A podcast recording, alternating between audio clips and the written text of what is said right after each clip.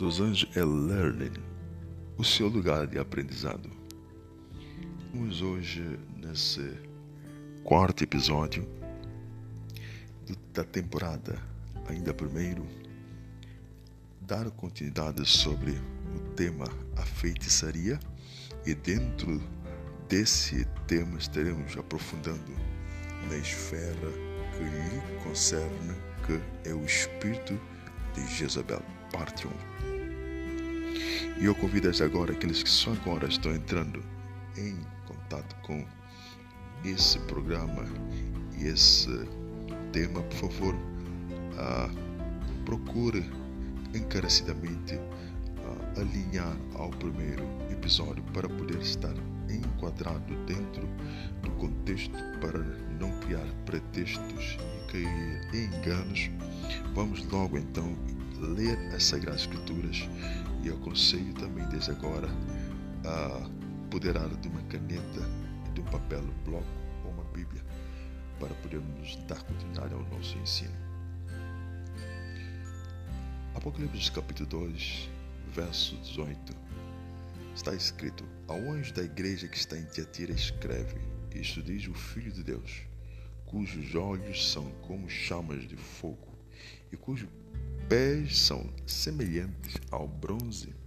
Conheça as tuas obras, a tua caridade, o teu serviço, a tua fé, a tua paciência, e que as tuas últimas obras são mais numerosas do que as primeiras.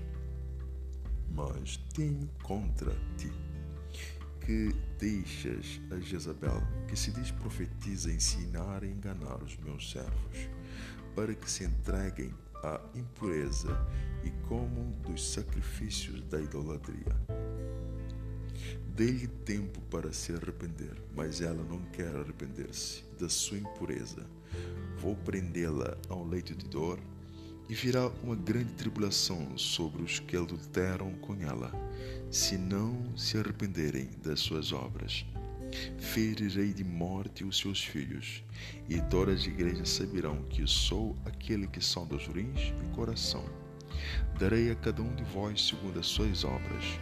Mas a vós e a todos outros de Tiatira que não seguem esta doutrina e que não conhecem as profundezas de Satanás, como eles dizem, digo-vos, não vos imporei outro farto, mas conservai o que tendes até ao meu regresso. O importante ao lermos a carta dirigida para esta igreja é atentar que o autor desta carta é o próprio Senhor Jesus Cristo, o Deus ressurreto. Ele, numa experiência profética, concedeu ao seu servo João essa magnitude sobrenatural de uma comunicação sem igual para poder uh, encaminhar tal experiência que ele viu e ouviu para transliterar num papel e poder transmitir a todas as igrejas. Isso quer dizer que estamos dentro de um, um contexto uh, em que o próprio autor não é o homem, mas é Deus. E esse autor, ele ao introduzir, como em todas as cartas, ele colocou algo bem especial. Diferenciou esta carta com um propósito. É, se olharmos para a igreja, a igreja, a carta enviada para a igreja de Esmirna, ao falar com essa igreja, ele identificou como o primeiro e o último. Isso está em Apocalipse capítulo 2, versículo 8. A outra carta enviada para a igreja, uma outra igreja, que é a igreja de Pérgamo, ele identificou também no introito, mas como aquele que tem a espada e dois gumes afiada, versículo 12. Mas para Tiatira, ele não usa essas duas introduções, ah, na verdade, ele vem rapidamente para nos chamar a atenção sobre um propósito específico dessa introdução, de identificar ou de revelar a sua pessoa como aquele que tem os olhos com chamas de fogo. ele está aqui chamando atenção diretamente para combater a doutrina que nós estamos entendendo, porque em uh, versículo 24 ele esboça que é uma doutrina que ele está batalhando. Então, essa doutrina ele chamou-a de doutrina das profundezas de Satanás. Então, essa doutrina que o próprio Deus desceu na terra para combater, ele introduz para, na verdade, destruição e ensinamento profundo sobre a veracidade a seriedade com respeito a essa doutrina, falando dele como o onisciente. Isso para chamar a atenção de que o olho, os olhos com fogo revela o olhar divino sobre toda a esfera da nossa vida, sem ter nenhuma barreira ou impedimento para impedir-o de enxergar. Mas não é só nessa prisma que ele está falando. Ele está chamando atenção para todos aqueles que estão inseridos dentro do domínio da feitiçaria, que viveram na feitiçaria ou que praticam ou amam, possam entender que esse ser, ou Deus eu sou, a própria sabedoria, ele possui a onisciência. Ao falar da onisciência, nós devemos primeiro defini-la, que a onisciência não é uh, algo tão difícil de qualquer um poder compreender o que significa essa palavra onisciência. Por quê? Porque esse mesmo sábio, Deus, como o apóstolo Paulo escreveu acerca dele, ele já deixou bem claro sobre essa expressão, essa definição, esse atributo divino, uh, já nos Salmos 139, ele tem tudo uh, bem explícito para aqueles que querem ter uma verdade não, uh, paralela às cogitações dos homens ou uma palavra enganosa, como muitos fazem através de introduções ou esquematizações deturpados para extrair ganhos para si, para sua denominação ou inteligência, que não é inteligência, que na verdade é insanidade competir com aquele que é a própria verdade, porque nada podemos contra a verdade senão pela verdade. Então vamos ler Salmo 139. O escritor, que é Davi, escreveu: Senhor, vós me prescutais e conheceis. Vós sabeis quando me sento e me levanto. Conheceis a distância o meu próprio pensar quer caminhe, quer repouse, vós o sabeis. Estais atento a todos os meus passos. Ainda a palavra não chegou à boca, já conheceis plenamente. Estais à minha frente e atrás de mim. Sobre mim repousa a vossa mão. Grande demais é essa ciência para o meu alcance, tão alta que não posso atingi-la. Vamos então parar até aqui para entender que o salmista, ao escrever ah, sobre a onisciência, ele aqui declara que essa onisciência, o atributo divino, também é uma ciência divina. Então, Davi está prescrevendo com respeito à ciência, à maior ciência do universo. Este não é um capítulo qualquer de ciência como nós é, entramos nas universidades para estudar, preparar para a medicina ou por qualquer uh, ângulo da própria ciência, mas aqui ele está revelando um pouco sobre a compreensão que ele recebeu por meio do Espírito sobre a ciência divina. Então, dentro da particularidade da ciência divina, que é a onisciência, que é parte da sabedoria, nós estamos definindo o que? Definindo que a onisciência é a ciência divina que, na verdade, faz-nos estar nus diante dele.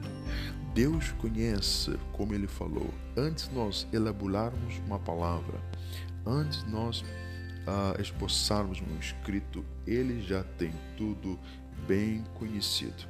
Antes de nós exercermos qualquer atividade, ele também tem o conhecimento. Mas também a, a onisciência Quer dizer que ele tem conhecimento de toda a causa, tudo que acontece, mas também ele está, é, na verdade, é, sobre todo esse conhecimento, ele está com a, a sua soberania intacta, nada escapa perante a sua observação. Podemos entender isso, ele escreveu ainda. Versículo 7: Como poderei ausentar-me do vosso espírito? E como fugir à vossa presença? Se subir aos céus, lá vós. Isso quer dizer, ele está falando, por exemplo, tal como hoje nós podemos tomar um avião ou subir no edifício, ele diz: lá vos encontro. Se descer aos infernos, igualmente, isso quer dizer, na dimensão do inferno, aqueles que consultam espíritos, comunicam com os mortos, na verdade, que são espíritos dentro da feitiçaria. Ele está colocando que Deus também pode nos uh, contemplar nesse uh, lugar escondido da, da terra. Mesmo que me aposse das asas da aurora, o for e for morar nos confins do mar, mesmo aí a vossa mão me.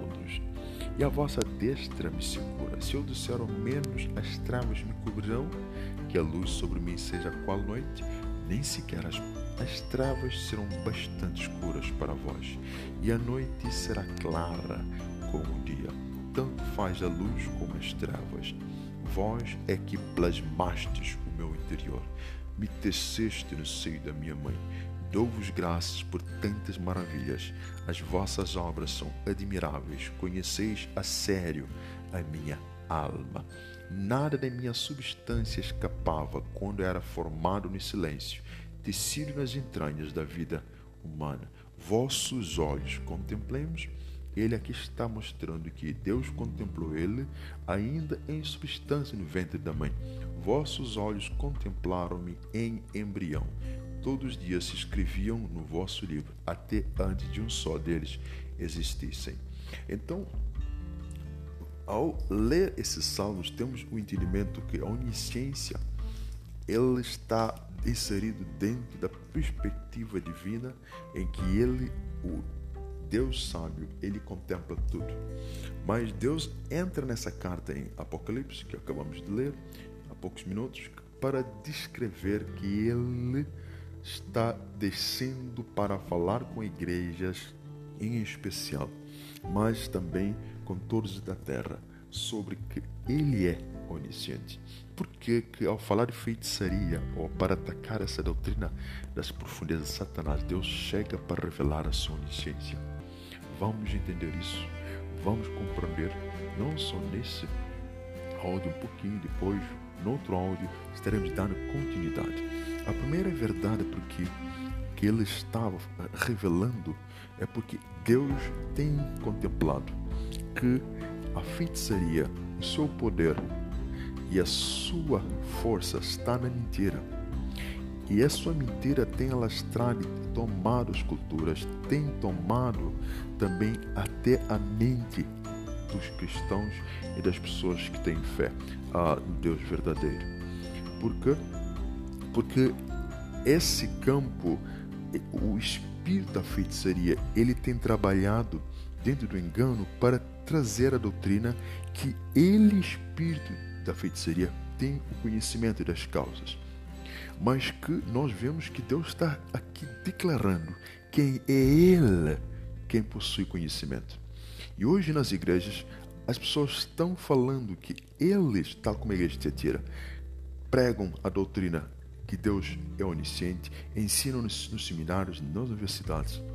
Mas quando nós paramos para ver a fé de cada um, que é explanada dia a dia, para vermos que eles escrevem, para ver como eles pregam, nós contemplamos que essas pessoas estão dentro ah, do pacote da perspectiva e da atmosfera ah, da apostasia que estava em Tiatira. Eles não estão entendendo as profundezas de Deus, mas estão exaltando as profundezas de Satanás, porque para eles Satanás possui conhecimento, ele conhece as coisas, ele sabe de tudo antes de acontecer. E eles exaltam o inimigo através da declaração, na verdade, do Padre. Vamos entender isso no próximo áudio. Convido que acompanhe, por favor.